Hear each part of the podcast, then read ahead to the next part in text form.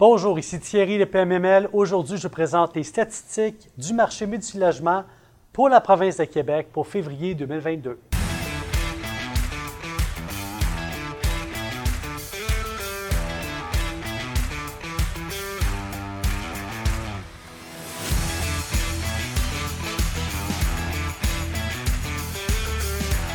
Donc, début d'année, janvier, on a eu énormément de volume transactionnel au Québec. Euh, on a eu un, pic transactionnel vraiment important de transactions qui devaient avoir lieu au mois de décembre, mais qui n'ont pas pu closer, entre guillemets, à cause simplement, euh, en majorité, dû au, financement là, qui était pris dans un. Il y avait un goulot d'étranglement au niveau du financement et aussi, simplement, les notaires n'étaient pas capables de faire leurs transactions avant la période des fêtes dû à un trop nombre, un, nombre record de volume là, euh. Et ça, c'était pour le mois de janvier. On sent maintenant qu'au mois de février, qu'on revient à une normale. Euh, et je vais, je vais avoir hâte de voir un petit peu ce qui va se passer après le mois de mars, après que les périodes de renouvellement vont être complétées là, pour les baux de, six mois. On le sait, là, fin de mois de mars, ben, les gens vont avoir tout leur revenu confirmé. Ces gens-là vont aller faire leur financement pour, à la suite de ça, revenir sur le marché ou réinvestir dans leurs immeubles. Euh, actuellement, on est dans une période également où est-ce que les taux d'intérêt reviennent à une normale. Hein. On avait des taux d'intérêt assez bas dans le passé. là, on sent que les taux d'intérêt euh, reviennent à une normale le marché, euh, notamment dû au fait que le gouvernement tente de freiner l'inflation en ce moment post-COVID, un peu comme on est un peu dans une situation post-guerre. C'est le même genre de, de structure qu'on voit actuellement. Donc, une économie qui revient vraiment en force, les prix qui montent un peu partout. Euh, bien sûr, il y a beaucoup de gens qui profitent de, ce type d'économie-là pour hausser leur prix, dans le fond, euh, hausser le coût des, euh, matières brutes et également des services, qui fait en sorte que les, gens s'endettent. Et le gouvernement tente de freiner tout ça en, augmentant le taux d'intérêt, ce qui fait freiner un petit peu la capacité de nos investisseurs d'obtenir des hypothèques de plus en plus élevées. Euh, donc, ça va être chose intéressante à voir aussi dans un univers où est-ce que le prix par porte continue à se maintenir. On a eu des hausses importantes et là, on a un maintien du prix par porte à travers le Québec pour les actifs euh, immobiliers multilogements. Ça va être intéressant de voir comment est-ce que le taux d'intérêt va venir influencer ça, euh, dû au fait que théoriquement, quand les taux d'intérêt augmentent, bien, à ce moment-là, la capacité de financement se réduit et, là, théoriquement, il y a une correction du prix des immeubles. À ça, on vient ajouter un nombre augmenté d'acheteurs sur le marché qui joue avec l'offre et la demande, qui vient un peu compenser la hausse des taux d'intérêt. Et on, voit aussi beaucoup de gens qui veulent aller dans la valeur refuge euh, qui est l'immobilier pour essayer de contrecarrer l'inflation, hein, dans le sens que si on fait des investissements aujourd'hui, on est capable de contrôler notre investissement pendant le, terme de l'hypothèque.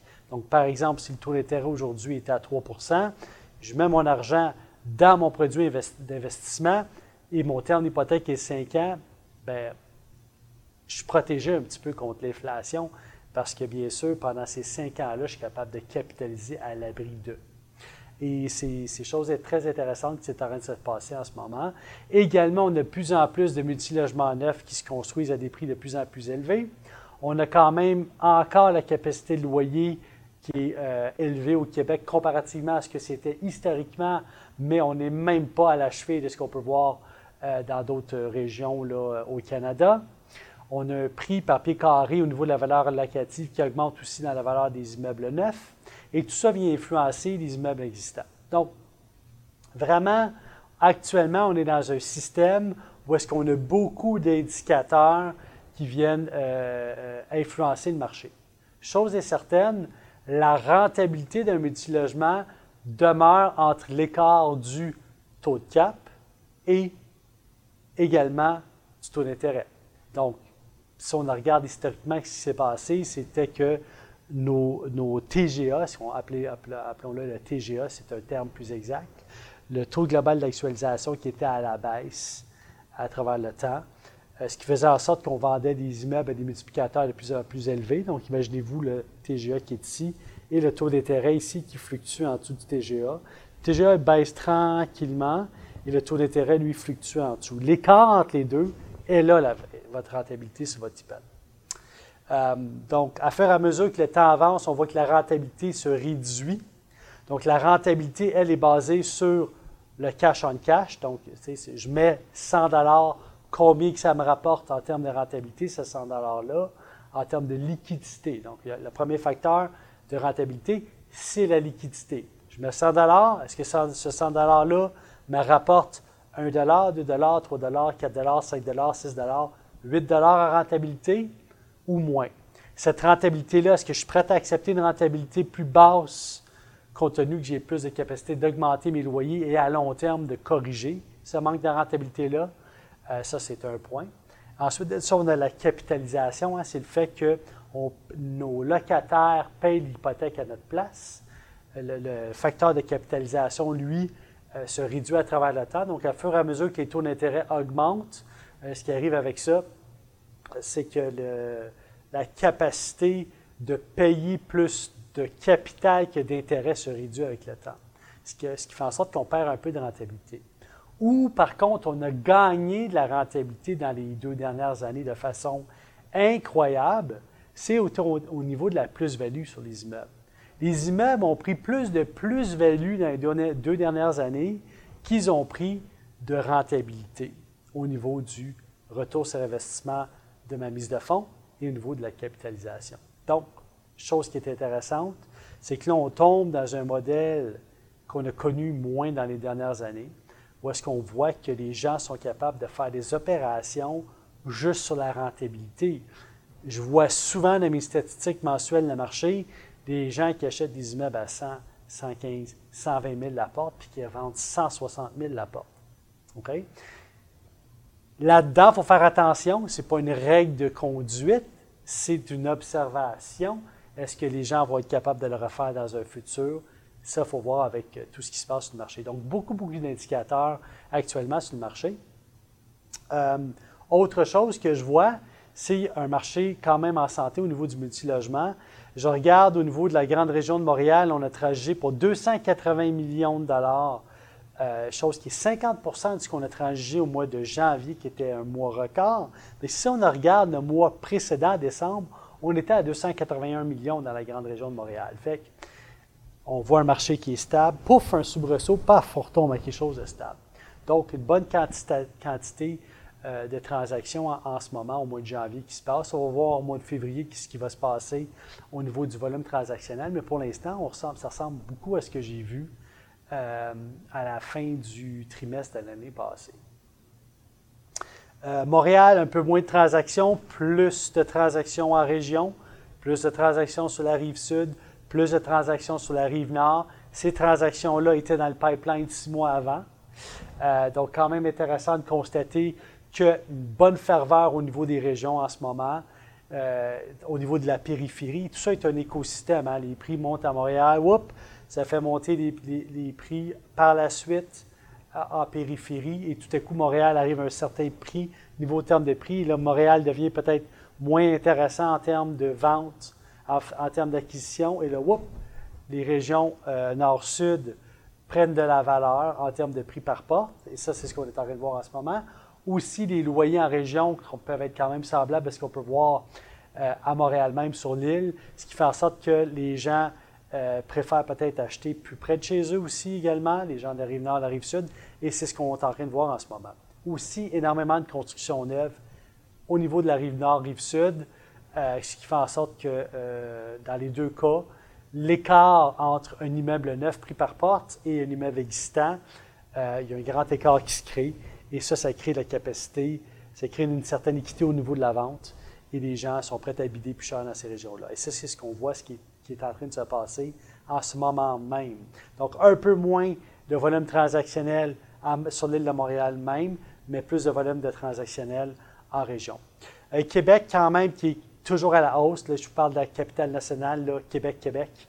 La ville de Québec et sa région est en train de, voir un nombre de transactions beaucoup plus élevé.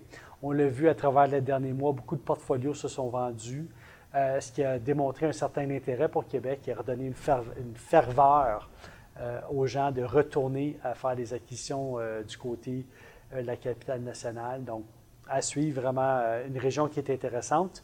Gatineau euh, se maintient euh, avec une hausse constante. On est à 14 millions. Ne pas oublier, je vous l'ai dit dans toutes mes autres vidéos du mois, Gatineau, on parle de 14 millions transactionnels, mais il faut regarder ce qui se transige en termes de vente de terrain pour construire du multilogement. Il y a énormément de multilogements qui se construisent à Gatineau en ce moment. Il y a une énorme prise de valeur prix par porte qui n'est pas computée, qu'on ne peut pas voir dans les chiffres actuellement parce que ce n'est pas la vente d'immeubles existants. Donc, imaginez-vous, les gens achètent des terrains, euh, prennent un constructeur qui bâtit un, multilogement qui est peut-être à 300, 400 000 la porte en certains cas. Et, mais finalement, tout ce qu'on voit, c'est une vente de terrain. On compile ça.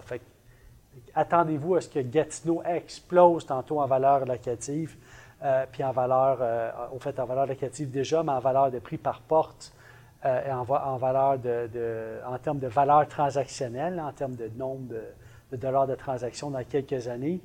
Euh, quand tous ces immeubles-là bâtis vont être remis sur le marché dans 5 à 10 ans, vous allez avoir des explosions au niveau des chiffres. Sherbrooke, 73 millions. Euh, Sherbrooke a pris un soubresaut important encore là une fois. Euh, Sherbrooke est un peu un marché qui, fonctionne un peu en au même terme que la rive nord, rive sud. Quand il y a un engouement dans ces régions-là, vous allez voir des explosions à Sherbrooke. Et c'est ce qui se passe en ce moment à ne pas négliger. Beaucoup de constructions neuves. Euh, j'ai fait des transactions à Sherbrooke aussi avec euh, des, transactions de plus petits immeubles. Il y en a beaucoup à Sherbrooke. Euh, on a même réussi à faire des transactions d'immeubles dans les années 60 avec des amortissements de 35 ans et 40 ans SCHL. On en vient à ça. Hein. La SCHL actuellement, le système bancaire est en train d'assouplir ses règles de financement. Ce qui fait en sorte qu'on est capable d'obtenir beaucoup plus de financement pour les immeubles plus anciens et de mettre moins de mise de fonds. Et je pense que le, nerf de la guerre dans les prochains mois va jouer là. Hein, on va voir la CHL rentrer du 35-40 ans, on a beaucoup de produits. Euh, j'estime, on a même des produits maintenant qui sont sortis avec du 50 ans d'amortissement, notamment dans des programmes de régimes sociaux euh, de la CHL. Est-ce que ça, ça va se standardiser au marché? Mon pressentiment, c'est que oui, on va voir dans les prochains mois. Donc, des assouplissements de règles pour être capable de pallier à la des taux d'intérêt qui va faire en sorte que ça va accélérer la vente de multilogements pour garder euh, ces transactions-là toujours dans une allée constante. N'oubliez pas, en hausse des taux d'intérêt veut dire que les gens peuvent moins s'acheter une maison, donc vont plus être capables d'aller vers du multilogement, mais vont être capables de payer des, taux des, loyers de plus en plus élevés, ce qui va soutenir la valeur économique des immeubles et faire en sorte qu'on va soutenir des ventes à long terme. Donc, petite projection, mais on en parle.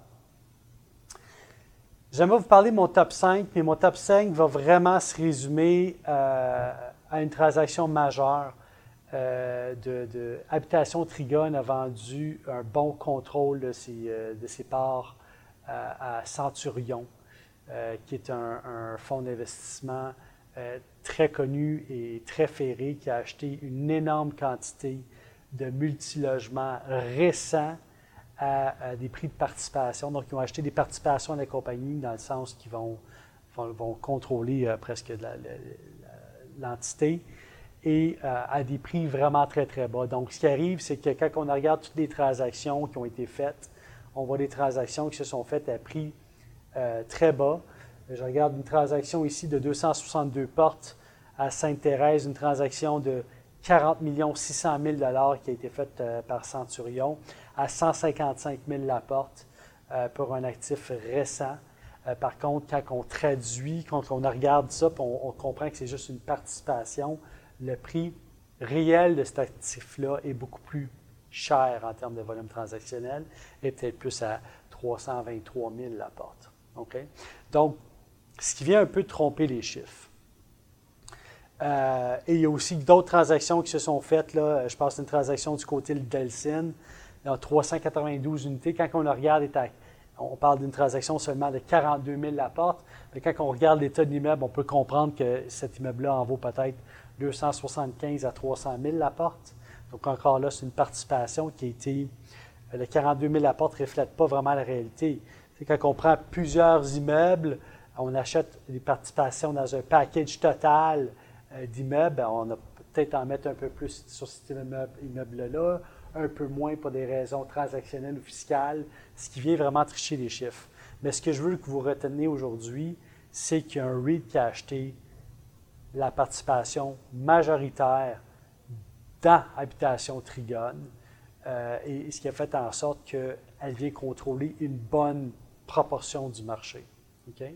Et ce que ça fait, c'est qu'avec un investissement aussi massif dans un marché comme le Québec, ça attire d'autres joueurs de venir faire des transactions massives et ça, ça attire des joueurs de moyenne, grande taille à moyenne petite taille, si on peut dire ça, du restant du Canada à venir faire des acquisitions d'actifs ici. Donc, ce que ça va faire, ça, c'est que cette transaction-là majeure va venir confirmer la confiance que les investisseurs ont dans la province de Québec. Vient faire un déversement massif d'argent par un, fonds d'investissement au Québec et va encourager les autres à le faire.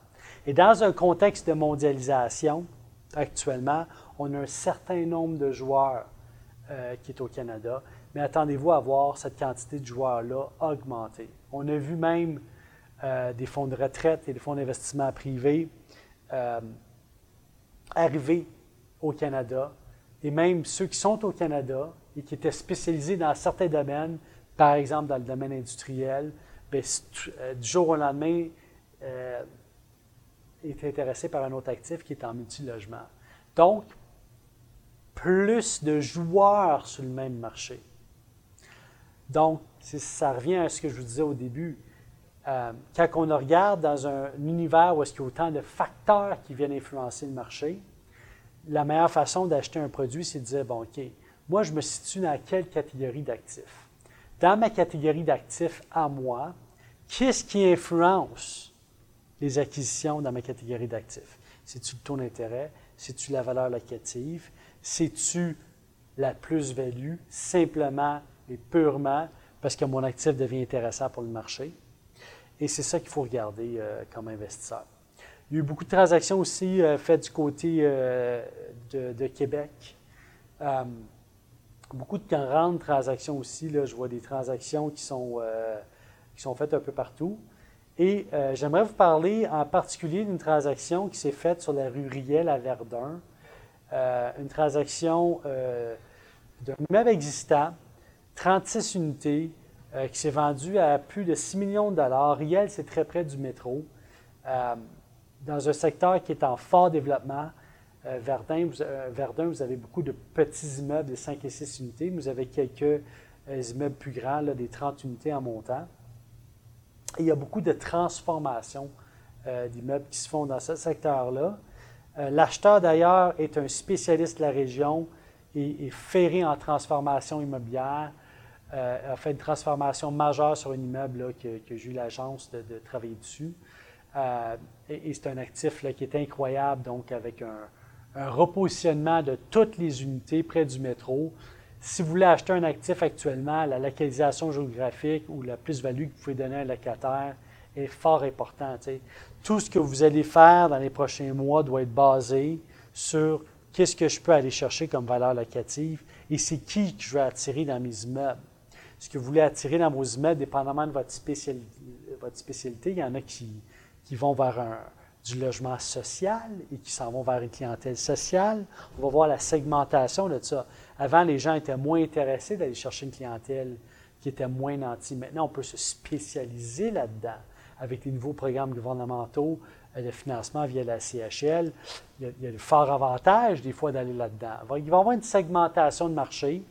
Euh, les gens qui vont être plus près des métros et tout ça, on peut aller chercher une forte valeur locative euh, en, rénovant de façon massive les immeubles.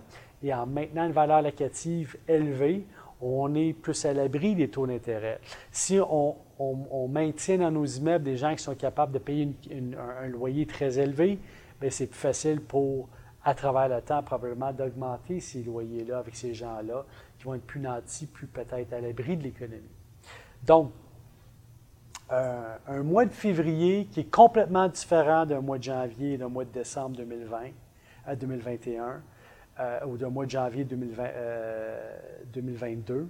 Euh, donc, un mois de février qui va aussi mettre la table à ce qu'on va voir au mois de mars, avril, mai. Euh, donc, je vais être vraiment curieux de voir comment est-ce que les choses vont se passer dans les prochains mois. Un pipeline qui est plein. Actuellement, nous avons énormément d'immeubles à vendre chez, euh, chez PMML. Énormément aussi, une bonne quantité, presque 50% de nos contrats actuellement, c'est des contrats de financement d'immeubles. Euh, donc, imaginez-vous, là, on parle au-dessus de 1500 contrats de courtage exclusifs. Près de la moitié de ça, c'est du financement. Donc, tous ces, joueurs-là qui sont activement là, qui vont sortir leurs sous, beaucoup de gens sont avec la CHL, avec le programme de la CHL. Vous savez, hein, on est obligé de réinvestir dans nos immeubles pour faire des acquisitions. Donc, de la liquidité à venir, euh, figée avec un taux d'intérêt actuel qui va être beaucoup plus bas que celui qu'on va voir tantôt. Donc, les gens sont déjà en train de cristalliser leur capacité d'acheter avec des taux d'intérêt de février 2022. Et cet argent-là va être disponible dans 3, 4, 5, 6 mois sur le marché. Donc, attendez-vous à avoir des capitaux disponibles pour faire les acquisitions immobilières. Et, et tout ça va s'étaler à travers l'année. Donc, sur ce, je vous souhaite une excellente journée. On se voit pour la capsule du mois de mars 2022.